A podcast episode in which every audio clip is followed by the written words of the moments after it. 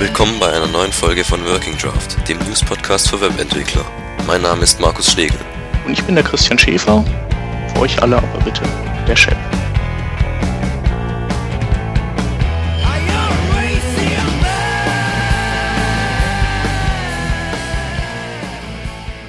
Hallo zur mittlerweile sechsten Ausgabe von Working Draft.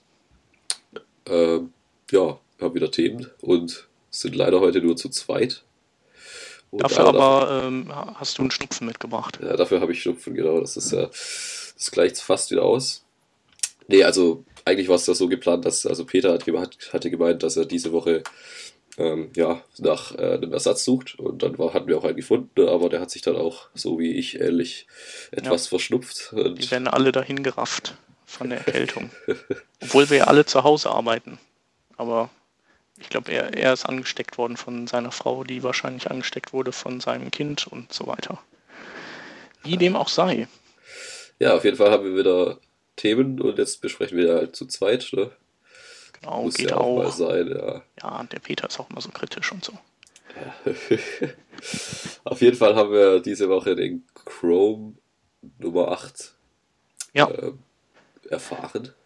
Und was macht er so? Also eigentlich haut er einen nicht so vom Hocker, was er so an Änderungen großartig nee, aufführt, aber aber das ist wahrscheinlich auch einfach deren, ähm, sagen wir mal, Inflations, äh, äh, Versionsnummer Inflation geschuldet, ähm, dass der, dass der halt dann pro neuer Version einfach nicht mehr ähm, so derbe reinhaut wie irgendein Firefox oder so. ja, also was also du hast dich ja mal da schlau gemacht, was hat er denn generell für Neuerungen? Ja, also es sind, wie gesagt, nicht furchtbar viele Neuerungen, es sind halt ähm, relativ viele Bugfixes und Security-Fixes und sowas. Ähm, was ganz nett ist, ist, dass ähm, es einen integrierten PDF-Viewer gibt, der, äh, den es auch schon vorher gab, aber der offenbar jetzt erst so ausgereift ist, dass der ähm, für jedermann aktiv ist. Und ähm, das Schöne an dem, an diesem PDF-Betrachter ist, dass er ähm, ja, dass man eben kein zusätzliches Plugin braucht und dass er schneller startet und vor allem auch sicherer ist als das, ähm, ähm, das Plugin von Adobe, weil Google das Ding mit in sein Sandbox-Konzept integriert hat. Also Chrome hat ja, ähm, hat ja dieses Sandbox-Konzept, auf das eben äh, zwar im Browser, ähm, weiß ich nicht, reihenweise die, die Bomben hochgehen können, aber ähm, dann nur den, den Browser selbst äh, oder im Browser selbst sich austoben und, und nicht auf das System übergreifen. Also es soll ist ein Schutz gegen, ähm, gegen das Kapern des Rechners über ähm, Browser Security ähm, Lücken. Und der, der PDF-Reader, der ist ja mittlerweile oder teilt sich mit dem Flash-Plugin ja Platz 1, was ähm, oder für, für die Einfallstore von Schädlingen. Und ähm, ja, Google schützt den User im Prinzip durch einen eigenen PDF-Betrachter. Und für Flash, ich weiß nicht, Flash ist ja, meine ich, auch schon seit Chrome 6 oder sowas mit dabei und auch in der Sandbox drin. Ich bin mir nicht ganz 100% sicher, ob das schon aktiv und final ist, aber ähm, Ja, also Auch für Flash ist es. Fall so Ja. einen eigenen Flash-Dingens mit. okay, Und nee, dann dann wird er auch aktiv. Sandbox sein. Ja. Ja. Interessanterweise ist irgendwie der Flash-Player, der da beim Chrome ist, äh, subjektiv schneller als der normale, so der im, im Safari oder so Mhm. sich reinhängt, also auf dem Mac jetzt hier. Weil Ja. alle auf dem Mac jammern, wie blöd doch äh, Flash ist, aber hier auf dem Chrome habe ich eigentlich jetzt nicht so die Großprobleme. Okay. Ja. Zeigt auch wieder, dass die Leute von Google irgendwie ähm, äh, zumindest ihre, ihr Augenmerk woanders hin richten. Also die Adobe-Leute, ähm, die, die haben ja bisher immer so die Featureitis ähm, vertreten. Und Google ähm, schaut mehr auf Sicherheit und, und Schlankheit und Geschwindigkeit. Ja. Eine andere Funktion, also es gibt noch, noch ein paar mehr Funktionen, also man kann irgendwie äh, so einen automatischen Cross-Site-Scripting-Schutz anschalten, der allerdings auch manchmal nach hinten losgehen kann und so. Aber ähm, eine Neuerung, die, die ich cool finde, ist, ist ähm, Background Web Apps. Und ähm, das bedeutet, dass man beim Systemstart im Hintergrund ähm, Internetseiten wie Anwendungen auf dem Rechner starten lassen kann. Also jetzt zum Beispiel Twitter minimiert im Hintergrund oder sowas. Und ähm, wenn die dann über so ein Messaging-System so eine Infobox aufgehen lassen oder so, dass das halt von, von Start an ähm, läuft. Das also finde ich eigentlich von, ganz nett. Von, äh, also wirklich vom Systemstart Start, oder? Äh, genau. also, also, mit dem Systemstart werd, äh, werden diese Background-Web-Apps dann im Hintergrund ähm, des Systems gestartet und die laufen auch, wenn, wenn zumindest offensichtlich kein Chrome gestartet ist.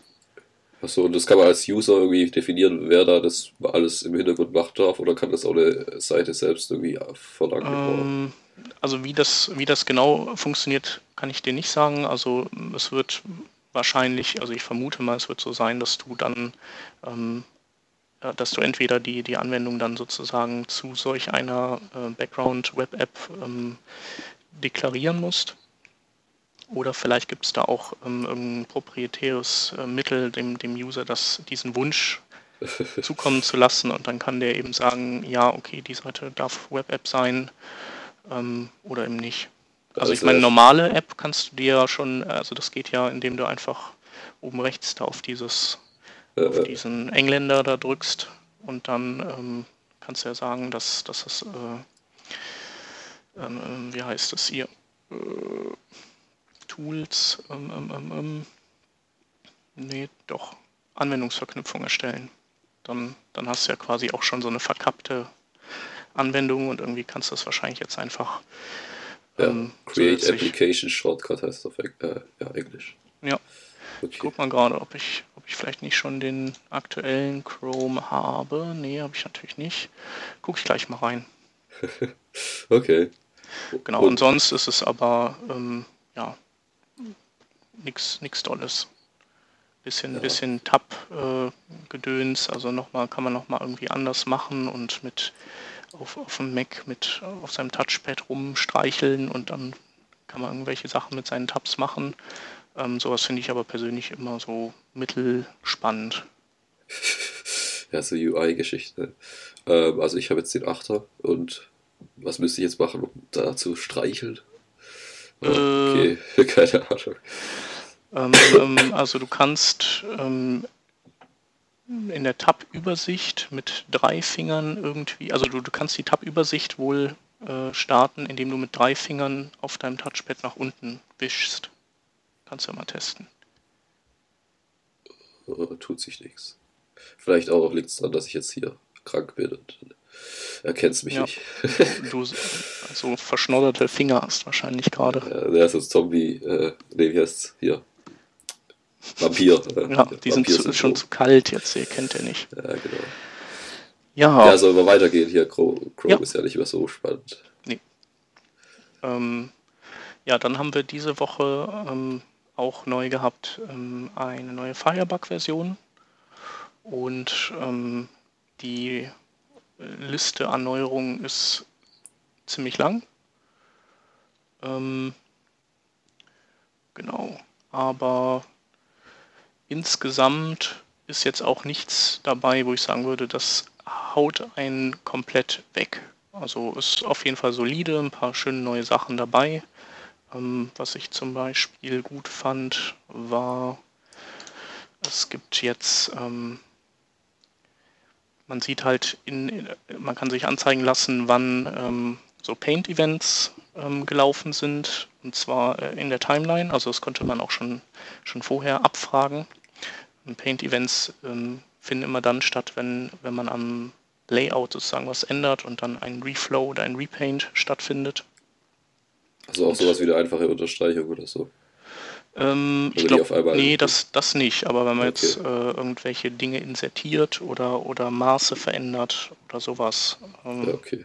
oder eine, ein Float verändert, ähm, dann da hat man diese relativ ähm, ja, kostenintensiven Repaints, beziehungsweise, also, wobei ein Unterstreichen könnte ein Repaint sein, doch das wird wahrscheinlich ein Repaint sein und ein Reflow ist halt immer dann, wenn man, ähm, wenn man wirklich ganz grundlegende Layout-Geschichten verändert. Ja. Ähm, ist halt ähm, bei komplexen User Interfaces eine coole Sache. Also wenn die, wenn die langsam, wenn die immer langsamer werden, dass man einfach mal eine Übersicht kriegt, wie oft wird denn der ganze Krempel gerepainted oder ähm, ähm, auch, auch, interessant, wie man diese Repaints dann verhindern kann. Also man, man, braucht ja auch Tools, um überhaupt in diesen Sport einzusteigen, ähm, Sachen effektiver zu bauen. Was haben wir noch? Ähm, ähm, ich finde gut, dass man sich den aktuell aktiven Doctype angucken kann von einem Dokument. Ähm, ist halt interessant, gerade im Zusammenhang mit HTML5, ähm, weil ich denke, dass er dann auch entsprechend den, den HTML5-Renderer an den Start bringen wird, zumindest der, der 4er Firefox. Ich glaube, der 3.6er wird den ja nie kriegen oder hat den ja auch nur experimentell drin, aber wird den nie aktiv haben. Ähm, ja. Also ist eine lange Liste, würde ich mal verlinken und ähm, ist wieder ein weiterer Schritt ähm, zu einem noch angenehmeren, solideren Debugging. Ja. ah ja, ein also, Ding habe ich hier noch, man kann sich äh, in der Konsole jetzt auch ähm, komplexe Daten ähm, tabellarisch ausgeben lassen. Das ist vielleicht auch mal ganz nett. Also da mit, der, mit so Konsole, äh, da hatte der Peter auf, äh, auf so einen Artikel quasi hingewiesen, dass der Firefox 4 das jetzt auch, also so eine Konsole äh, mit vielen Features äh, direkt schon drin hat, also ohne Firebug. Ja. Äh, können wir dann auch verlinken. Also ja, sowas, was man halt ja. bei, bei Firebug. Vielleicht dann Firebug Lite oder sowas. Mal gucken ja, keine Ahnung, wo die da, da noch hinwollen. Also es steht bei dem Artikel drin, dass die es eben reinmachen, weil es so eine essentielle, äh, so ein essentielles ja. Debugging-Tool ist. ja, das, auf jeden Fall. Äh, das ist echt sinnvoll. und vielleicht performt es dann auch besser als ein Firebug, wenn man das mal aufmacht. Das ist ja schon. Äh, ja, so Firebug haut schon rein. Allerdings ja, muss man, man auch Konsole sagen. braucht, dann kann man ja auch die kurz aufmachen von dem, äh, von dem Firefox selbst und dann wird es hoffentlich ja. besser. Ja, das wäre natürlich cool. Also ich denke auch, dass äh, viele von uns Webentwicklern eben über den Firefox meckern, ähm, weil wir immer Firebug am Start haben und, und den ganzen ja, anderen Scheiß. Das ist so langsam. Das liegt genau. dem Firebug. Da muss ich sagen, finde ich ja den, äh, finde ich am IE9 gut. Äh, Chrome 8 kann das, glaube ich, auch, ähm, dass die einem eben Auskunft darüber geben, ähm, welche Plugins den Browser äh, in welchem Maße ähm, ausbremsen. Also beim, beim IE9 ist es ja so, wenn man den lädt, dann ähm, sagt er hier, guck mal, du hast jetzt das und das und das Plugin und das verzögert den Start um drei Sekunden, das um, um 1,2 und so weiter und so fort. Und ähm, so in die Richtung, das finde ich eigentlich eine coole Entwicklung. Weil man weiß ja nicht, ob das irgendwie nicht der totale Scheiß ist, den man sich da reingeplackt hat. Ja, also ich finde das hier gerade nicht auf die Schnelle im Chrome. Könnte sowas denn heißt? Ähm, ähm, ähm, ähm, also, mal gucken. Äh, ach, lassen wir es lieber, das ist uns ja. langweilig. Ja. Ähm, ja, was ist mit Firebug? Also ich kann jetzt da nicht sonderlich viel drüber sagen, weil ich den nicht mehr so im Auge habe. Ja, was benutzt du? Ja, eben dieses vom Chrome da, dieses Web Inspector Teil. Ja. Ähm, ja, ganz einfach, weil ich eben Chrome immer benutzt offen habe und dann, wenn ich da mal kurz was mache, also ich mache eigentlich ja gut, wenn ich länger irgendwas bastel, dann wird der Firefox auch aufgemacht, klar, und dann über Firebug, aber sonst also ich, ist halt ich das Teil halt, einfach schneller zur Hand und so viel ja. anderes Zeug, äh, so viel Hardcore-Tools, wie jetzt da der Firebug noch mehr hat, äh, benutze ich dann doch nicht. Also da ja. tut's mir das. In welchen Bereichen hältst du dich dann da auf in deinem äh, Webinspektor? Ja, halt diese, äh, mit was die DOM-Belegung und so alles ist. Mhm. Und generell auch den, den einfachen Seitenbaum. Also mhm. mit JavaScript Debugging generell und mit den ganzen Stopp, äh, wie heißt, wie nennt man das? Ja, ja wo man so Code unterbrechen kann, ne? Ja, genau, sowas da. Ähm, ja, wird schon mal benutzt, aber ja. Äh, ja, nur, ja. nur Also du bist, du bist mehr so unterwegs in dem, sozusagen in dem visuellen ja, genau. Bereich, genau. ne? Ja. ja. Ja, weiß nicht. Also ähm, keine Ahnung, ich denke mir immer, ähm, Never Change Running System, den Firebug, den hat man irgendwie kapiert und ähm, mit dem komme ich gut klar. Ähm, ja, ich weiß nicht, die sind nicht so verschieden eigentlich. Also sieht auch sehr ähnlich aus und hat halt eben da seine, seine, seine, ja, die Elementübersicht, nennt sich das hier. Mhm. Und da so ein Ressourcentracker und ja, die Skriptbereiche eben mit äh, Watch Expressions und mit diesen ja. äh, Breakpoints und sowas. Also es gibt ja, gibt ja auch Umsteiger, die, ähm, die sagen, also deren Aussage ist halt oft so, ähm, der, der Web Inspector ist ganz cool oder diese Chrome Tools oder wie die auch immer die heißen, aber so ganz so äh, wie Firebug sind sie noch nicht. Und ich, ist halt die Frage, was die damit meinen, also oder ob das jetzt eher so ein Ding ist, ähm, weil sie das andere gewöhnt sind und dann ist ja was Neues oder anderes immer doof. Ähm, und dann wird ja auch gerne mal äh, sozusagen von, ähm, ich habe keinen Bock, mich da reinzuarbeiten, ähm, das Ganze verpackt in, das äh, taugt halt einfach nichts. Ähm, schwer ja, also, zu sagen. Also hier das, äh, der Web Inspector heißt auf jeden Fall auf dem Chrome nicht Web Inspector, aber ich glaube, das müsste er auf jeden Fall sein, weil. Mhm. Ah, nee, oder das äh, war in ähm, Safari, glaube ich. Safari hat, hat, ja. Äh, ja, hat glaube ich, das gleiche Teil. Mhm. Ja. Developer Tools heißt es ja. Ja, also der hat halt da, der hat da schon das Zeug, das reicht mir. Da ja. kann, kann, kann, man auch sich so die, wie heißt es, Application Cache Sachen äh, alle anschauen und ja. äh, wie heißt es hier, WebSockets Ressourcen, was da so hoch und runter geht, gibt es auch. Mhm. Also schon ganz fancy. ja.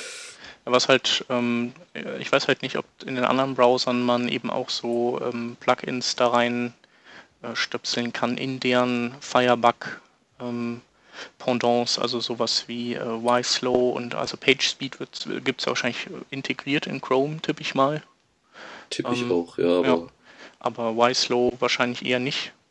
Ähm, sowas, das ist halt immer die Frage. Oder es gab auch eben ähm, so ein Paint ähm, also wo man auch so Paints sich anzeigen lassen konnte. Und ich glaube, das war, die konnte man sich visuell anzeigen lassen auf dem Screen, welche Bereiche repainted wurden. Und äh, das war damals auch so ein Ding, mit dem man äh, Firebug erweitert hat.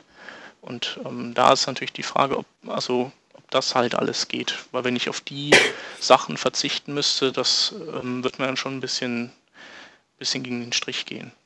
Aber vielleicht ähm, können ja unsere Zuhörer da einfach mal äh, so ihre Erfahrungen und Meinungen und mal ein bisschen erzählen, wie das so ist. Also, ja, weil genau. ich, ich bin halt da nicht der super Spezi, weil ich einfach immer schon Firebug benutzt habe und, und den eigentlich auch okay finde.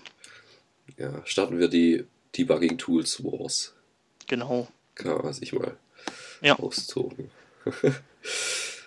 ja, dann haben wir noch was äh, Interessantes für den, für den immer up-to-date äh, Geek. Genau. Die blutige Kante quasi. Und zwar äh, File API, die wir, glaube ich, letztes Mal schon genannt hatten, und äh, WebSockets in einem Tool vereint. Oder ja. in einem, äh, ja, was ist das überhaupt? Ja, so ein Skript halt. Und das macht. Das hast du äh, auf GitHub Uploads. gefunden, ne? Das habe ich auf GitHub gefunden, heißt Water Under Ice. Und das macht eigentlich nur File-Uploads, aber eben äh, ganz fancy mit, so wie man es bisher nur mit Flash konnte. Äh, und zwar kann man eben dann, ja, mit WebSockets und der File-API schickt man eben sein File da direkt mal irgendwie mit JavaScript da erstmal her und öffnet dann die, die WebSockets, äh, die, die Verbindung und dann sendet man hin und her, kann dann deshalb auch auf den Status, also wie weit der, der Upload fortgeschritten ist, zugreifen oder, ja. ja. oder kann ihn unterbrechen und später dann, sogar wenn der Browser, glaube ich, äh, komplett neu gestartet wurde, nochmal weitermachen, weil mhm. kann man ja irgendwie den Status und alles kann man auch speichern. Ja, das ist schon cool. Ähm, und ja, Water Under Ice, da haben wir uns vorhin noch gefragt, was das für ein. Da haben wir ein bisschen gerätselt, was das bedeuten könnte, jetzt genau auf, den, auf dieses, ja. diese Geschichte bezogen. Kann ja auch einer unserer Hörer mal posten, wenn er eine Ahnung hat. Also wir wissen es nicht. Ähm, klingt irgendwie auch fast zu gut, um, um auch irgendwie im Suff in der Kneipe entstanden zu sein. Also ähm, können wir uns nicht erklären. Also ja. vielleicht war es auch einfach nur ein cooler Name. Ja. Aber prinzipiell ist das, äh, ja, ist das, ist schon richtig geil. Also einfach die Datei von der Platte auslesen und, und ähm, dann äh, wird die Base 64 kodiert. Und ich denke mal, und, und, dann wird halt eine persistente WebSockets-Verbindung geöffnet und ähm, ich denke, dass er dann einfach häppchenweise es rüberschiebt ja, und sich immer merkt, rüber, ja. welcher, ja, an welchem Offset ist er gerade und wenn der Browser eben geschlossen wird, dann wahrscheinlich speichert er es sogar im Cookie oder so. Und wenn du das nächste Mal vorbeikommst und der merkt, huch, ich habe ja noch einen Cookie und ich habe ja noch einen Wert, der unter 100% entspricht, dann macht er einfach weiter. Ja. Ähm, ja, also wenn man es mal ausprobieren will, braucht man eben einen äh, WebSockets-kompatiblen äh, Server und ja, Browser auch noch. Und aber dann kann man es mal machen. Ja, vor allem braucht man aber auch einen Browser, der die äh, File API unterstützt. Das sind also, gerade aktuell sind es Chrome 4 und Firefox 4. Ja, ist halt blutige Kante, ne? Blutige Kante, genau. Ja, aber wir müssen ja auch Peters Publikum bedienen, ne? Ja, richtig. Aber wir haben noch eine andere blutige Kante äh, aufgegabelt und zwar ähm, Head.js heißt das. Äh, Head.js ist ein ganz, ganz kleines JavaScript-Tool von 2,3K und ähm, ja, das ist ein, wie der Name andeutet, ist das ein Skript, was im Kopfbereich von der Seite geladen wird und verschiedene Funktionalitäten übernimmt. Also zum einen ähm, äh, arbeitet das so ein bisschen wie der Modernizer, ähm, sprich das äh, Ding stattet den, den Body mit verschiedenen Klassen aus, je nachdem, ob irgendwelche CSS3 Sachen äh, supported werden oder nicht. Dann äh, sorgt es dafür, dass in den IEs, äh, dass die mit HTML5-Elementen umgehen können. Also wie dieses ähm, ähm, HTML5 Schiff oder wie das heißt, oder Shim von Google. Ähm, dann gibt es auch noch Klassen für ähm, Screengrößen. Ähm, und was halt auch schön ist, ist, dass man über Head.js so eine Art ähm, ja, Verkettung von JavaScript-Dateien ähm, hinterlegen kann, die, die Head.js dann on-load ähm, nachlädt, also so lazy loadend, dass also die Dinger nichts blockieren, sondern ähm, dass erstmal die Seite geladen wird und im Anschluss dann ähm, die ganzen JavaScript-Dateien, die man da definiert hat.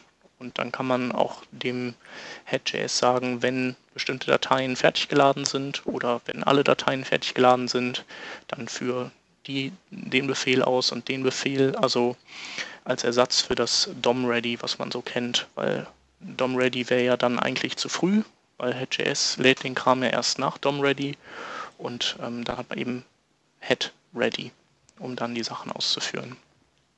Ja. Sollte in der Summe einfach zu ähm, deutlich schnelleren Laden der Seite führen und äh, dann kann man halt auch irgendwie 20 JavaScript-Dateien nehmen, wenn man möchte und ähm, die werden dann einfach parallel, ohne die Seite zu blockieren, im Anschluss geladen.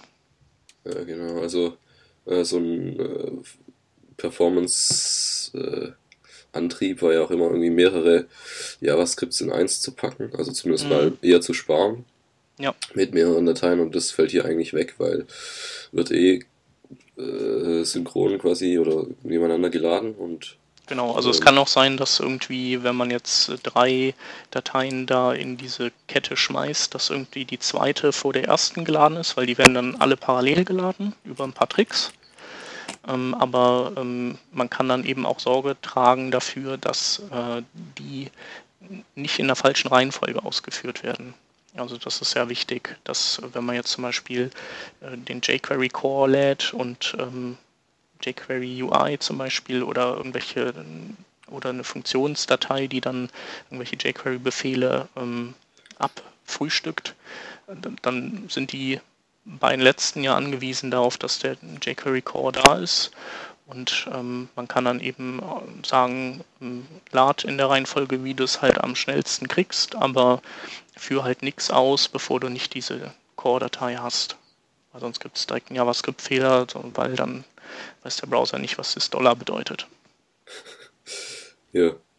Und also was mich, was mich ja immer fasziniert bei so Teilen, das steckt ja eigentlich irgendwie schon noch recht viel Logik dahinter, so wie der das jetzt, äh, dass er jetzt veranlassen muss, erstmal, dass die alle parallel geladen werden. Mhm. Und, und trotzdem ist irgendwie so viel schneller, als wenn ich die einfach so in meinen, äh, also vor allem, wenn ich sie in meinen Head reinklatsch, alle äh, Verlinkungen, oder wenn ich sie auch ans Ende vom Body ähm, definiere. Ja. Also sind ja hier teilweise doppelt so schnell wird das geladen mit dem Head.js. Ja. Hast du schon eingesetzt? Ja, ich habe es halt mal ausprobiert. Mhm. Also trotz dieser, dieser Logik, die da auch dahinter steht. Und äh, der Peter und du, ihr habt ja da auch so ein äh, Dingens da, also, wie heißt das? Äh, das äh, meinst du ein Booster oder das, äh, das Turbine? Der Booster ist ja, ist ja auch so ähnlich, ja. Genau, der Und Turbine ist ja, äh, macht auch so Medifizierung und sowas noch. Genau, aber Turbine ist ja so ein, ist ja so ein CSS-Framework, äh, das eben nur für CSS da ist. Also kommt zwar immer mal ja, okay, irgend so dann, einer. Dann ich, ja, dann meine ich das andere Teil. Genau. Und äh, ja, also das finde ich irgendwie immer faszinierend, wie da doch noch so viel Performance rausgeholt wird. Ja, also es ist natürlich auch, äh, also teilweise holt man wirklich mehr Performance raus und teilweise ist es natürlich auch nur ein Vorgaukeln von schnellerer Ladezeit.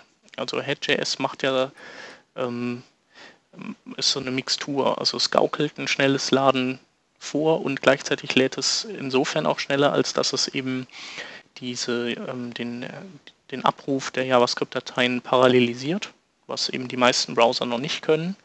Ähm, die, die laden halt hintereinander. Und wenn du zehn Dateien hast, dann lädt er wirklich zehn Dateien hintereinander weg und fasst die nächste nicht an, bevor die davor nicht geladen ist. Also JavaScript-Dateien blockieren quasi erstmal immer den weiteren äh, Fortschritt der Seite und ähm, die tricksen halt auf verschiedenen Wegen. Also die, die betten das in iFrames ein oder in das ein Objektelement ähm, und ähm, dadurch werden die parallel geladen. Dadurch wird es tatsächlich auch schneller. Andererseits ähm, durch diese nicht, durch das Nicht-Blockieren der Seite insgesamt ist halt der DOM-Baum fertig aufgebaut und man denkt halt, die Seite wäre schon fertig, weil man sieht schon alles und das ist halt dann nicht unbedingt schon der Fall, weil dann im Hintergrund halt noch was passiert, ähm, was man als User eben nicht sieht. Also es ist immer eine Mischung aus äh, Psychologie und wirklichem Performance-Gewinn. Aber Psychologie ist auch wichtig. ja. Also es schadet nichtsdestotrotz äh, nichts, ähm, vielleicht aus 20 JavaScript-Dateien 4 zu machen oder sowas. Und die kann man dann parallel laden am Schluss weil die meisten Browser, die schaffen ja jetzt vier bis sechs parallele Verbindungen zu einem Server. Und dann kann man äh, sozusagen die Leitung voll auslasten und ähm, hat nicht so viel ähm, ja, HTTP und TCP Overhead, wie wenn man jetzt 20 Dateien hätte, weil die müssen ja alle so angefordert werden, dann ähm, ja, wie groß ist die denn? Ja, schick mal rüber ähm, okay, schick gleich und dann äh, hast du, ja, habe ich, okay, alles klar. Das ist halt dann so der Overhead. Und je mehr Dateien man hat, desto mehr Zeit verbringt man mit Overhead. Und problematisch ist das vor allem auch bei mobilen ähm, Geräten, die, äh, die noch langsamer in die Pötte kommen als, ähm, also pro, pro Serververbindung als die Desktop-Browser. Ja, und man kann natürlich auch äh, abgesehen davon eben mit so mit dem Modernizer schön so ähm, Sachen stylen, indem man sagt, ähm, wenn der wenn der Body die Klasse ähm, No Box Shadow hat, dann kriegt eben meine Box keinen Schatten, sondern ich denke mir halt eine Alternative aus dafür, dass es dann in so einem beknackten IE auch nach irgendwas aussieht. Ja, also generell ist es eigentlich, wenn man nicht, also wenn man so eine einfache, ganz einfache Website bauen will, die nur aussieht und nicht irgendwie noch was macht, also keine Web-App oder so, dann ist es eigentlich auch das Einzige, was man braucht. Ja. Also denke ich jetzt, also außer man will noch irgendwie halt jQuery äh, fancy hier hoch runter faden oder so. Ja.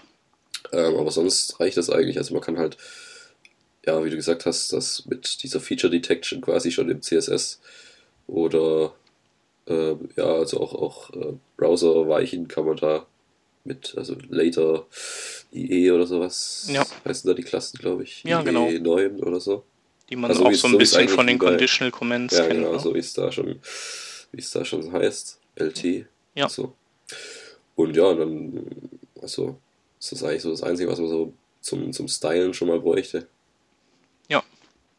Also so das Einzige, was man dass- vielleicht auch noch beachten muss, ist dadurch, dass ähm, das Head.js eben so JavaScript-Elemente später lädt. Also wenn man jetzt irgendwelche Sachen hat, die man dann ähm, so äh, Image-Slideshows, die man aus irgendwelchen unsortierten Listen äh, sozusagen erstellt, äh, also früher erstellt hat bei DOM Ready ähm, oder OnLoad, da muss man halt einfach beachten, dass die Sachen vielleicht erst später bereitstehen weil er sozusagen das Ganze ein bisschen verzögert, das JavaScript-Laden. Und ähm, da muss man halt einfach sich was überlegen, dass es nicht so äh, unfertig aussieht, bis es dann da ist. Ja. ja, gut, ist auf jeden Fall eine Empfehlung. Super Teil. So, dann haben wir noch was. Und zwar, jetzt muss ich mal. Ja, genau, bei den Webkrauts gibt es ja wie seit Anbeginn der Zeit fast schon Ja. einen äh, Adventskalender. Mhm. Und da gab es für den 2. November einen Artikel über, ja, Löschen ist keine Lösung, heißt der. Ja. Ich denke mal vielleicht erstmal, da geht es wieder um äh, hier Zensursula, aber Genau. da geht es um CSS-Resets. Ähm, ist ein Beitrag vom Dirk Jesse, dem Autoren von YAML, CSS Framework, also der, der sich auch sehr intensiv mit ähm, CSS beschäftigt. Und ähm, der ja, kritisiert dieses ähm, vielleicht unbedachte Resetten. Hm, Warum kritisiert er das?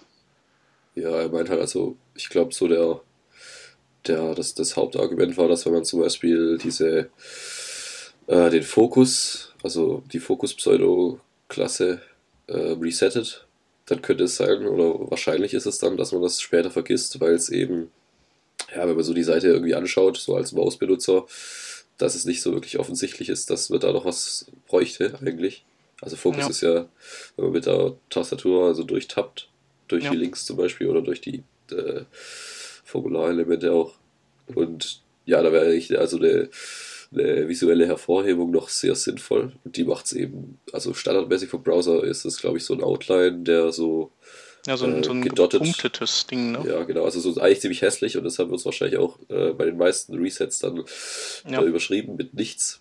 Ja, das ist das, was man, wo, wo man früher immer ähm, auf Links dann äh, on-click und dann äh, void 0 oder sowas äh, drauf äh, gesetzt hat, damit dann sozusagen der ähm, oder oder äh, oder this blur hat man glaube ich draufgesetzt. Egal, geht glaube ich beides.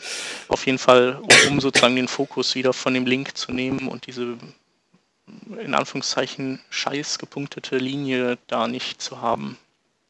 Ja, also jedenfalls ist halt eigentlich eine gepunktete Linie, auch, auch wenn sie scheiße ist, äh, besser als gar, keine, gar keine Hervorhebung, weil sonst ist man als Tastaturbenutzer völlig aufgeschmissen. Ja. Oder ja.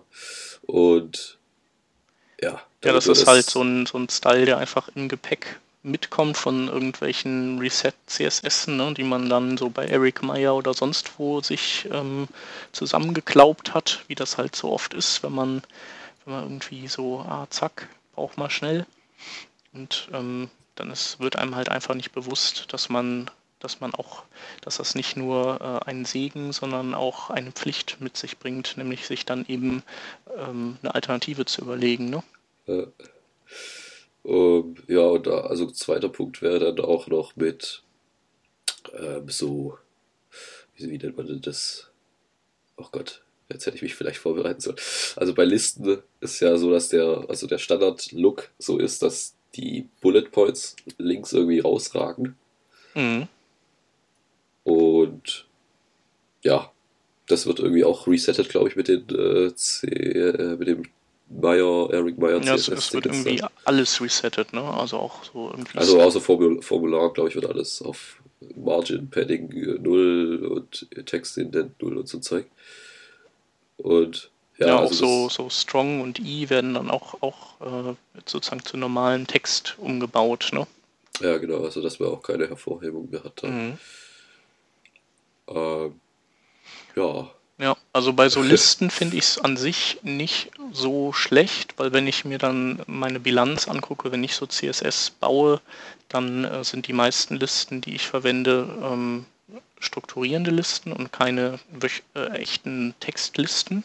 Ähm, sprich, ich habe weniger Arbeit, wenn ich die Styles nachher wieder draufsetzen muss. Und wenn ich, also wenn ich erstmal so alle Listen platt mache und zu normalen Block-Elementen umfunktioniere, ohne Margins und ohne Paddings und ohne List-Style, ähm, Image und so. Und dann äh, die paar Bereiche, wo ich dann tatsächlich mal richtige Listen mit Bullet Points wieder brauche, die, die reaktiviere ich dann einfach. Und ähm, also die, das ist vielleicht so ein Verhältnis von 80 zu 20 Prozent oder so 80 Prozent an Listen, die ich wirklich nur zum Gruppieren von strukturellen Elementen verwende. Also da finde ich es an sich okay, da ähm, also der, der Dirk macht da ja auch einen Vorschlag, ähm, der, den man dann später bei HTML5 vielleicht ähm, mit einfließen lassen kann, dass er eben sagt, okay, ähm, eigentlich braucht man ähm, Listen, die nicht wie Listen aussehen, nur im Navigationsbereich und so. Und dann könnte man das eben an so äh, Elemente wie Nav oder Header oder sonst was koppeln. Also per CSS-Kaskade, dass man eben sagt Nav, Freistelle UL und dann da Margin 0, Displayblock, List Style Type None. Finde ich okay, aber in, in dem Fall ähm, finde ich es nicht so schlimm. Ähm, ich finde tatsächlich auch nicht so, also das mit dem mit der Outline ist auf jeden Fall totale, totaler Mist. Ähm, ich glaube, der Peter hatte auch irgendeine andere Meinung zu, warum auch immer, ich weiß es nicht. Und, ja, also, ja, ja. Ähm, ich muss mal kurz hier reingrätschen. Ich habe vorhin Ja. gesagt, dass es in dem Artikel irgendwie so steht, dass äh, das mit der Hanging Punctuation heißt, das habe ich jetzt mittlerweile nachgeschaut, dass Mhm. die Listenpunkte so links draus, äh, rüber draus, drüber hinausragen. Das steht hier gar nicht drin, das habe ich da nur rein interpretiert. Mhm. Also da geht es eben, dass nur die Listenelemente, also Listenpunkte und sowas ausgeblendet werden. ja, Also das mit der Hanging Punctuation, das wäre eigentlich eher mein Punkt, also mein äh, verbesserungswürdiger Punkt an solchen Resets, den ich, also das mache ich auch, äh, lasse ich irg- irgendwie immer drin, weil gehört sich einfach so, ja. finde ich. Ähm, ja. Ähm, also auf jeden Fall ist es schon gut, sich da Gedanken zuzumachen und ähm, ist auch ein guter Adventskalenderbeitrag, weil, weil er so einfach die Diskussion nochmal anregt darüber. Ähm, Also ich glaube, ich glaube ursprünglich von dem Eric Meyer war das eben so gedacht, dass wir irgendwie wirklich alles, die ganze Seite komplett, äh, jedes Element nochmal überarbeitet und in sein CSS reinschreibt. Und Ja. da, da nervt eben dann sowas wie, dass, dass das dann, also da muss man es wieder überschreiben und dann weiß man nicht, Ja. welche Wertigkeit das hat. Dann wird es gar nicht übersch überschrieben oder irgend sowas. Ja. Und damit, um, um sich damit irgendwie gleich äh, den ganzen Käse zu ersparen, dann macht man einfach, einfach alles Ja. platt. Ja. Aber wenn man eben so, ja, wenn man eben nur mal kurz dran will und da vielleicht sogar nur einen Prototyp irgendwie erstellen will und dann vergisst später, äh, Ja, das, das vergessen ja eh die meisten. Das steht ja auch, es ist ja auch nie irgendwie ganz oben auf der Agenda, beziehungsweise das weiß halt auch irgendwie. Ich sage einfach, ich behaupte einfach, die meisten wissen gar nicht, wofür dieses Outline oder die Outline-Eigenschaft überhaupt gut ist. Ähm, oder warum man überhaupt ähm, sowas wie, wie ein Fokus Pseudoklasse definiert. Also jetzt nicht unsere Hörer, aber so aus dem ganzen weiten Feld der Webentwickler. ja, dann wollten wir doch Empfehlungen loswerden, weil wir schon gerade bei Adventskalendern sind. Ja, oder wir haben zumindest auf jeden Fall mal, äh, wo, wo wir dabei waren, ein paar äh, weitere Adventskalender noch zusammengetragen. Also einer ist natürlich der von den Webcrowd selbst. Ähm, der hat als Oberthema dieses Jahr ähm, das äh, Oberthema Kunden.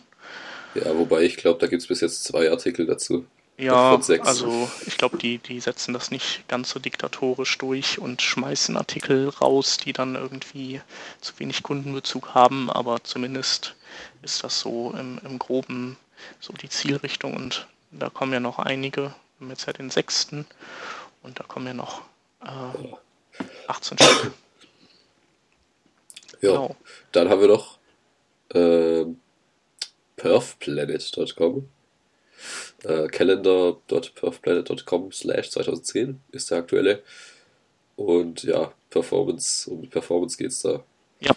Also, ja, der aktuelle jetzt von heute ist, nennt sich Pushing Beyond G-Sipping. Also was man noch alles machen kann, äh, außer einfach zu zippen, G-Zippen. Und ja, Ja, also ist, ist halt so, ist ein bisschen anspruchsvoller, denke ich, insgesamt. Ähm, aber ist hochinteressant.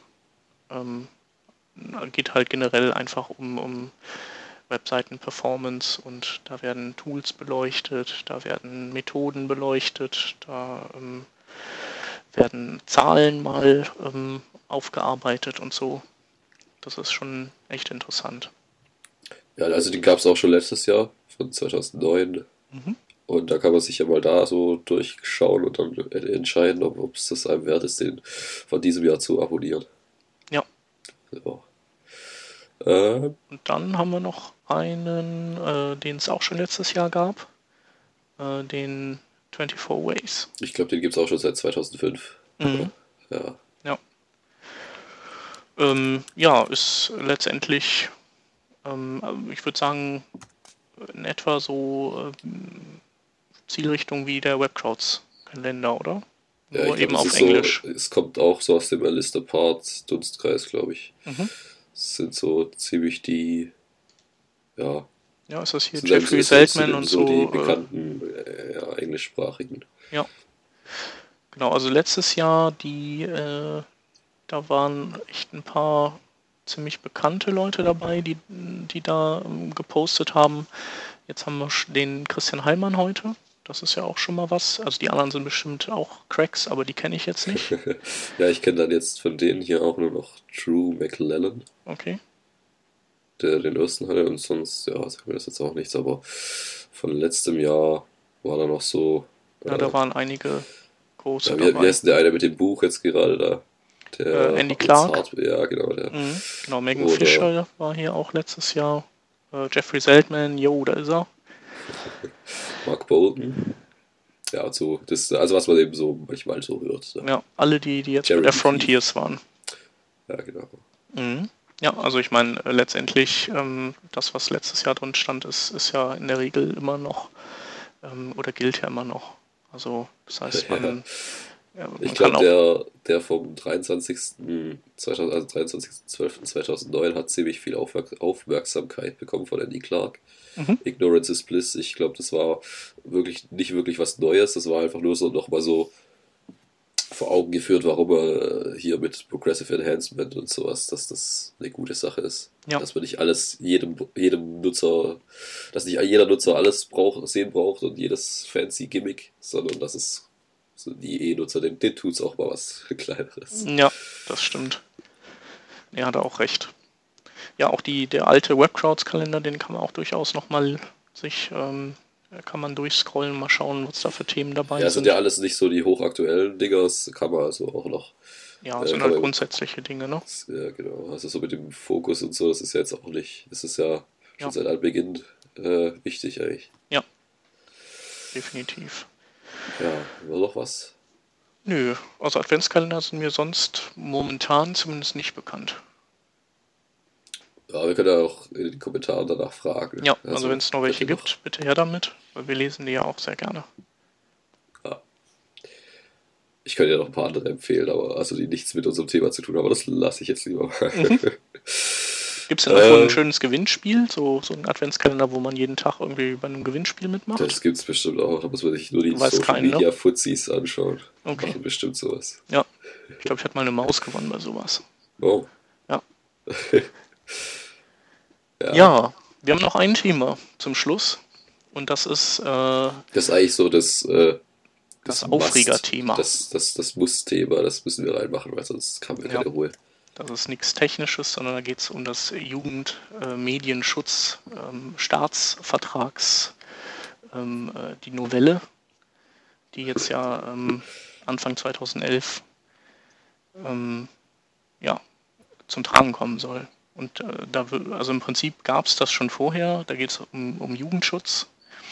Aber ich glaube, früher ähm, war das Problem oder war, diese, war dieser Staatsvertrag so, dass er alle, ähm, alle Medienkanäle sozusagen unter ein dieselbe Regelung vereint hat. Also sowas wie ähm, pornografisches darf ähm, erst ab 18 zugänglich sein und ähm, jugendgefährdende Sachen dürfen erst, keine Ahnung, ab 22 Uhr gesendet werden oder ab 24 Uhr oder sowas. Und ähm, ja, das war halt teilweise nicht ganz ähm, medienkonform, also webkonform und ähm, entsprechend hat man dann bestimmte ähm, ja, Vorschriften einfach ignoriert, wie zum Beispiel diese Sendezeiten-Geschichte. Und ähm, ja, andere Sachen wurden, wurden dann schon gemacht, also sowas wie ähm, diese Alterskontrollen ähm, bei ähm, Pornoseiten, wobei die teilweise dadurch auch ähm, starken Mitgliederschwund hatten, weil die dann einfach ins Ausland gegangen sind, wo es so eine Gängelung nicht gibt, wo es nur den Enter-Knopf gibt. Ähm, aber das haben sie jetzt nochmal überarbeitet.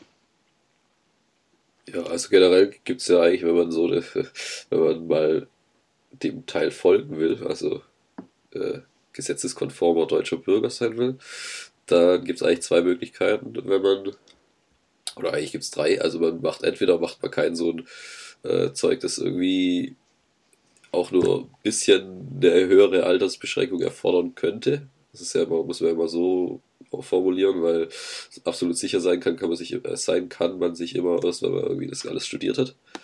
Also wenn man jetzt hier nerdcore.de oder sowas, äh, fällt wahrscheinlich da schon gut drunter. also mit, den, mit dem ganzen Content, das da vielleicht mal nicht so äh, ja, für Kleinkinder sein könnte. Mhm. Und ja, entweder man, man, man hat jetzt, macht es das einfach nicht mehr, was ja irgendwie auch keine Alternative ist, oder oder man, man macht Sendezeit oder man äh, macht so eine Alterskennzeichnung. Glaub, ja, das ist dann irgendwie so eine Art Mieterangabe oder sowas, ne? Ja, das weiß ja auch noch keiner, wie das dann sein soll. Also wahrscheinlich äh, mit so einem äh, äh, Facebook-ähnlichen XML-Tag da irgendwie oben. Mhm. Also so mit diesen Meta-Angaben. Ähm, also das, ja, das ist ja alles das, das, das gibt es ja jetzt erstmal so diesen Vertrag und da hat sich noch keiner drüber Gedanken gemacht. Das so scheint es auf jeden Fall. Oder so ist es bestimmt auch. Und deshalb weiß da auch keiner, wie das jetzt mal funktionieren soll. Ja, also letztendlich äh, soll das ja im Prinzip ermöglichen, dass man äh, seinem Kind zu Hause auf dem Rechner irgend so ein Filterprogramm installiert und, und das guckt halt immer, ähm, ist da irgendwie äh, eine Altersfreigabe integriert in der Seite, wie auch immer, also wahrscheinlich einfach als Meta-Angabe und ähm, ja, dann, dann ist halt da schon verdrahtet, so dass, dass der Junge irgendwie äh, unter 12 ist und ähm, dass er dann eben nur Inhalte ab 6 sieht und keine ab 12 oder so. Ja. Ja, und, ja. ja oder man, man macht eben, was ja ganz absurd ist, dass man irgendwie tagsüber eine, so ein Testbild nur auf seiner Website hat und dann nachts erst wieder freischaltet. Also das ist ja auch, also ja, das ist ja dieses Sendezeiten-Ding, ne? Genau, das ist ja. Äh ja, das, das ist sehr, das ist ziemlich lächerlich. Was aber irgendwie, ähm, also ich glaube, ähm, genau, das ist freiwillig, aber wenn du es nicht machst, dann kann es natürlich sein, dass, äh, ähm, dass eine große Klientel die dann verloren geht, je nachdem, ob du eine, eine jugendliche Zielgruppe hast. Ähm, wenn die dann hinter so äh, Filtern sitzen, dann, dann kommen die halt dann nicht mehr auf deine Seite, wenn du die nicht entsprechend klassifizierst. Ne? Ja, also ich glaube, deshalb wird es auch nichts einfach, weil ja, wenn man nicht klassifiziert, dann äh, wird man ausgeschlossen von solchen Teilen und wenn dann das ganze Web ausgeschlossen wird, und ich glaube, das wird so kommen, weil ja, erstmal weiß es ja keiner. Also ist gut jetzt hier so die Blogosphäre, aber das ist ja irgendwie auch nur ein Bruchteil. Zumindest. Ja. Also es wirkt, wirkt immer anders, aber ich glaube, das ist irgendwie. Ja, wobei so im, ja, es muss sich zumindest noch umsprechen. Ne? Also sowas wie Impressumspflicht und sowas, das, das war ja auch irgendwann neu und fanden alle total scheiße und so. Ähm, und, ja, aber da weiß jetzt keiner. auch immer noch keiner, was der aktuelle Stand ist. So. Ja. Deshalb glaube ich auch, dass es da auch nicht anders sein wird. Da hat man vielleicht irgendwann mal davon gehört, dann weiß man nicht, wie das genau umgesetzt wird. Weiß ja, also jetzt hat man auch gar keine Chance, wie man überhaupt so so, das so kennzeichnen soll. Ja. Äh, ja, die, ich glaube, die Befürchtungen sind ja sind, sind vor allem ähm, vielleicht, dass man, wenn man es nicht richtig macht oder so, dass dann, dass es wieder einen Grund gibt, irgendwie abzumahnen, auch seitens der, der Mitbewerber und so. Ja, aber Mitbewerber, also ich, äh, ja, ich, ich habe das jetzt, irgendwann habe ich dann aufgehört, das mitzuverfolgen. Hier bei Udo Vetter, dem äh, Rechtsanwalt mit dem Lawblock. Mhm. Der hat ja da mal größer was drüber geschrieben, dass man da sich keine so Sorgen machen soll. Ja. Aber da gab es da irgendwie auch, also den habe ich noch gelesen, aber dann gab es da auch wieder einen Haufen Artikel, die darauf geantwortet haben, dass es zu, zu kurzsichtig wäre und dass es doch äh, nicht so einfach ist, dass man es einfach äh, ja, ignorieren kann. Ja. Habe ich dann irgendwie die Gegenargumente, da habe ich dann aufgehört. Äh, ja, wobei, ich persönlich könnte ja durchaus damit leben, dass irgendwie, äh, also ich jetzt, dass alle Leute unter 18 pauschal äh, irgendwie von meiner Seite ausgesperrt sind. Also mangels Kennzeichnung, so nach dem Motto, ähm, wo keine Kennzeichnung ist, so wie bei der hier äh, FSK-Freigabe, wenn du da keine hast, dann ist ja automatisch ab 18. Ja. Ähm, könnte ich, also finde ich jetzt auch nicht so katastrophal, dass man sozusagen äh, seine Seite explizit freischalten muss, dann für, für äh, Jugendliche ähm, weil die Mehrheit des Publikums ist ja dann ähm, einfach erwachsen und ähm, ich glaube, du, du handelst dir eh nur, nur Ärger ein. Also, weil wenn deine Alterskennzeichnung dann nicht korrekt ist, du hast irgendwie was ab 16 ausgezeichnet, wo du das hättest ab 18 auszeichnen müssen, weil du irgendein schweinisches Wort benutzt oder so. Ähm, ja, dann kannst du halt direkt mal ähm, eins auf den Dötz kriegen und du musst ja dann auch irgendwie, also äh, entweder, also wenn du das nicht möchtest, dann brauchst du halt irgend so einen ähm, Sachverständigen, der diese Alterskennzeichnung für dich vornimmt und der kostet dann auch wieder richtig Kohle und so. Ähm, insofern würde ich, glaube ich, ähm, darauf reagieren, indem ich, indem mir das einfach egal wäre, weil es ja freiwillig ist. Und dann habe ich halt dieses Publikum leider Gottes nicht mehr. Ähm, aber mache auch nichts falsch. Und ich denke mal, dass die Mehrheit das auch so praktizieren wird. Könnte ich mir vorstellen. Ja, ja, denke ich auch. Und, und wenn du dann deinem Kind da so einen lustigen Filter installiert, dann kann er auf Kika noch gehen und ZDF und das war's dann. Ja, wobei beim ZDF gibt es, glaube ich, auch ziemlich viel, was nicht unter 16 oder 12 ja. äh, geeignet ist. Äh, wie ist denn da eigentlich gerade so der aktuelle Stand? Weil also das ist ja ein Staatsvertrag, das heißt, da müssen irgendwie die Länder noch alle abnicken. abnicken. Und äh, haben das jetzt schon alle gemacht oder, oder wo hängen wir da gerade? Uh, keine Ahnung, das weiß ich nicht. ich ähm, glaube, im, im, Saarland oder sowas ist jetzt gerade zur Zeit so die okay. das Problem, dass es da quasi gestoppt werden könnte, wenn die SPD mitspielen würde, aber das macht sie nicht. Okay. Also, weil da ist ja, glaube ich, die Minderheitsregierung irgendwie und deshalb hat er, ach, ich weiß nicht, ich kenne mich doch da. Im Saarland ist doch der Peter Müller, oder? Ist der, ist der nicht, ist der nicht stark? Oder war es nicht im Saarland? Ich weiß nicht, auf jeden Fall irgendwo ist jetzt gerade so. Ja, hier in Nordrhein-Westfalen, oder? Da ist ja, doch hier die, äh, die Kraft, die wird doch, die hat doch, wird doch toleriert von den Linken oder irgendwie sowas. Whatever. Ja, whatever. Also ich denke mal, äh, das Ding kommt schon durch.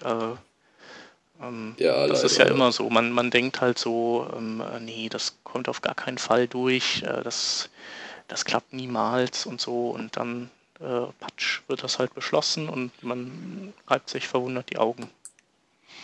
Ja. ja also, also, ich, ja. ich sehe das jetzt mal halt nicht so eng einfach. Also ich habe mal äh, ich habe mal hier ins, ins Konzept geschrieben, dass, es, dass ich mich da wie Peter Gibbons aus Office Space, dem Film, äh, verhalten werde und einfach, ja, mich juckt das einfach nicht. Da mache ich mal nichts. Das Zitat ist, glaube ich, uh, I noticed that I don't like paying taxes very much, so I won't do it anymore. Mhm. Er. Also er zahlt jetzt einfach mal keine Steuern mehr, weil er es nicht mehr mag. Steuern will ich noch zahlen, aber das Teil da einbauen, das kommt mir gar nicht in die Tüte. Mhm. Ich, ich ja, ähm, gucke hier auch nochmal gerade rum, habe da auf jeden Fall gleich auch nochmal eine Frage. Also das mit, dem, mit dem Abmahnen, Warnen und so hört man immer. Aber naja, wenn mich dann mal jemand abmahnt, dann habe ich wenigstens, dann kann ich hier das alles voll an die Öffentlichkeit bringen, dann habe ich wenigstens Fame als Blogger. Ne? Ja, auf jeden Fall. Also, und, ist ja auch was. Ja. Oder du machst äh, deinen Blog werbewirksam zu. Das, äh, ja, das ist äh, auch noch eine Möglichkeit. Mhm. Wenn ich sowieso keinen, also ich habe jetzt in letzter Zeit sowieso nicht mehr viel geblockt, dann kann ich das auch gleich zumachen. Und dann habe ich einen guten Grund aufzunehmen. Ja. Wobei ich sehe auch, dass ich das, äh, dass ich das weniger kritisch irgendwie bisher gesehen habe, weil ich, weil mir entgangen ist, dass du ja, dass du zwar freiwillig diese Kennzeichnung vornehmen kannst, musst, darfst, aber wenn du es nicht tust, dann, äh, dann wirst du nicht einfach gesperrt und du brauchst sonst weiter nichts machen, sondern du musst, dann musst du diese irgendwie zeitlich begrenzte Geschichte ja machen, ne? dann verstehe ich das durchaus. Dann, dann ist das ja mit dieser freiwilligen Kennzeichnerei natürlich auch gar nicht mehr so richtig freiwillig. Weil das ist so, äh, du darfst freiwillig kennzeichnen, äh, aber sonst darfst du freiwillig äh, nur noch ab äh, von 0 Uhr bis ähm, 12 Uhr Mitternacht senden oder sowas. Und ähm, Also das heißt, du würdest dann auch dein Erwachsenenpublikum nicht mehr erreichen tagsüber. Ähm, und das finde ich dann tatsächlich auch doof. Mhm. Aber ich dachte, das wäre halt echt so ein Ding, äh, tust du deinem Kind halt irgendwie einen Content-Filter hin und. Ja, das wäre eigentlich auch sinnvoll, ne? Ja, also das, das hätte ich auch okay ja. gefunden und ähm, ja, wäre halt für die Kinder äh, vielleicht ein äh, nicht mehr ganz so geiles Surferlebnis, aber äh, damit hätte man eigentlich gut leben können. Mhm. Ähm, ist natürlich auch noch die, die Frage, ähm, ähm, ist das überhaupt ähm, äh, realisierbar, ähm, sagen wir mal wirtschaftlich realisierbar, wenn du Konkurrenz aus dem Ausland hast, also auch aus, aus dem deutschsprachigen Ausland, dass solche Regelungen eben nicht hat. Ne? Also so wie ja wie der, die Typen, die dieses YouPorn da aufgesetzt haben. Äh, die haben ja hier den, den Erotikmarkt auch komplett kaputt gemacht. Ähm, einfach weil, weil, das, weil der Zugang viel, viel einfacher war. Ähm, und das kann natürlich genauso passieren. Ja, also hm. Ja. Was sagen wir dazu abschließend? Also, also abschließend sage ich dann unter diesen Gesichtspunkten ähm, ist es schon echt kacke. So. Ja, klar ist kacke. Mir ist noch was eingefallen. Also wenn hier mit den also mir ist es doch gar nicht so recht, wenn das doch nur so wäre, dass es einfach gesperrt wird, wenn ich gar keine Kennzeichnung mache, weil nämlich ist ja hier, Internet ist ja auch Bildung. Ja? Mhm. Klar, das ganze Internet ist Bildung. Und deshalb wenn alle unter 18-Jährigen da so einen Jugendschutzfilter haben, also werden nicht alle haben und werden die meisten auch umgehen, aber theoretisch, äh, und dann nur noch ZDF und Kika und vielleicht noch, was weiß ich, irgendwelche, die sich leisten können, da so einen Jugendschutzbeauftragten anzustellen, äh, lesen. Der übrigens äh, 4000 Euro kostet. Ja, das ist ja Schnitt. auch nicht der Hammer eigentlich. Ja oder die Mitgliedschaft in so einem Verein, der dann irgendwie das bewertet für einen. Kostet so viel. Wahrscheinlich, wenn man einen eigenen hat, so wie so ein Anwalt, dann kostet er wahrscheinlich sogar noch mehr. Ja. Ähm, nee. Also Kacke ist einfach. Es ist Kacke. Ja, wir sind dagegen, wir finden es doof. Und, ähm, und ich frage mich auch, wie zum Beispiel irgendwie ein Link auf einen Download, auf eine Seite, die irgendwie Ferkeleien hat, also sagen wir mal ein, ein Link auf ein Video. Da kannst du ja auch keine Meta-Angaben drin in dem, in dem Video reinpacken. Das heißt also. Ja, da hat halt immer wieder keiner nachgedacht. Ja. Ist nix, das Gesetz. Ja, ja finden wir blöd und kapieren wir jetzt auch, warum es alle doof finden. Ja. Können wir der Depression gerade mal so eigentlich aufhören? Das machen wir, ja. Also mein Tag ist jetzt auf jeden Fall gelaufen. Ach ja. Ja, okay, aber wir sind mit den Themen durch, ne? Ja. Ähm, mal schauen, was, was es nächste Woche wieder Schönes gibt. Und ähm, ja, nächste Woche bin ich ja nicht da, aber der Peter wieder. Und ja. vielleicht können wir dann den Mark Hinse, den Made My Day nächste Woche reinnehmen, wenn er dann wieder gesund ist. Hoffen wir's. Alles klar. Dann bis nächste Woche und ähm, ja, wer irgendwelche Infos und Updates und Adventskalender und Meinungen zu Firebug hat, der kann das auf jeden Fall mal kommentieren. Jo, tschüss. Tschüss.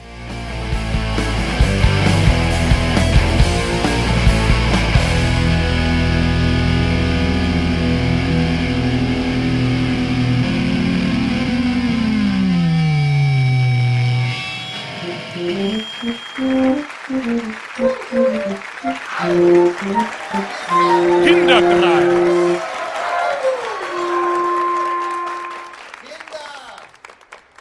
Ja, und schon sind wir wieder zurück beim Kinderkreis. Toll, toll, super toll.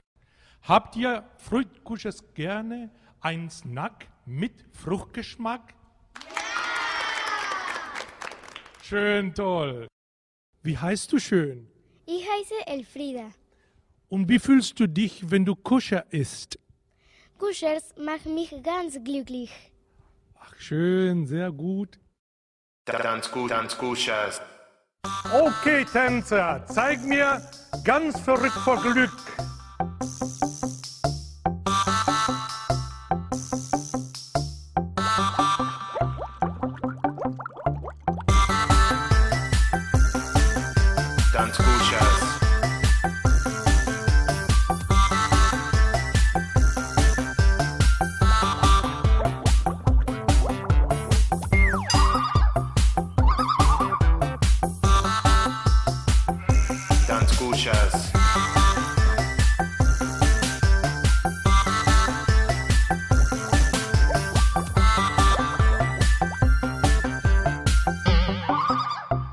Kleines Hühnchen, was denkst du? Super toll. Und wie fühlst du dich, wenn du Kuscher isst? Kuschers sind echt cool und innen so saftig. So, dass du ernst meinst. Tanz weiter. Spitze.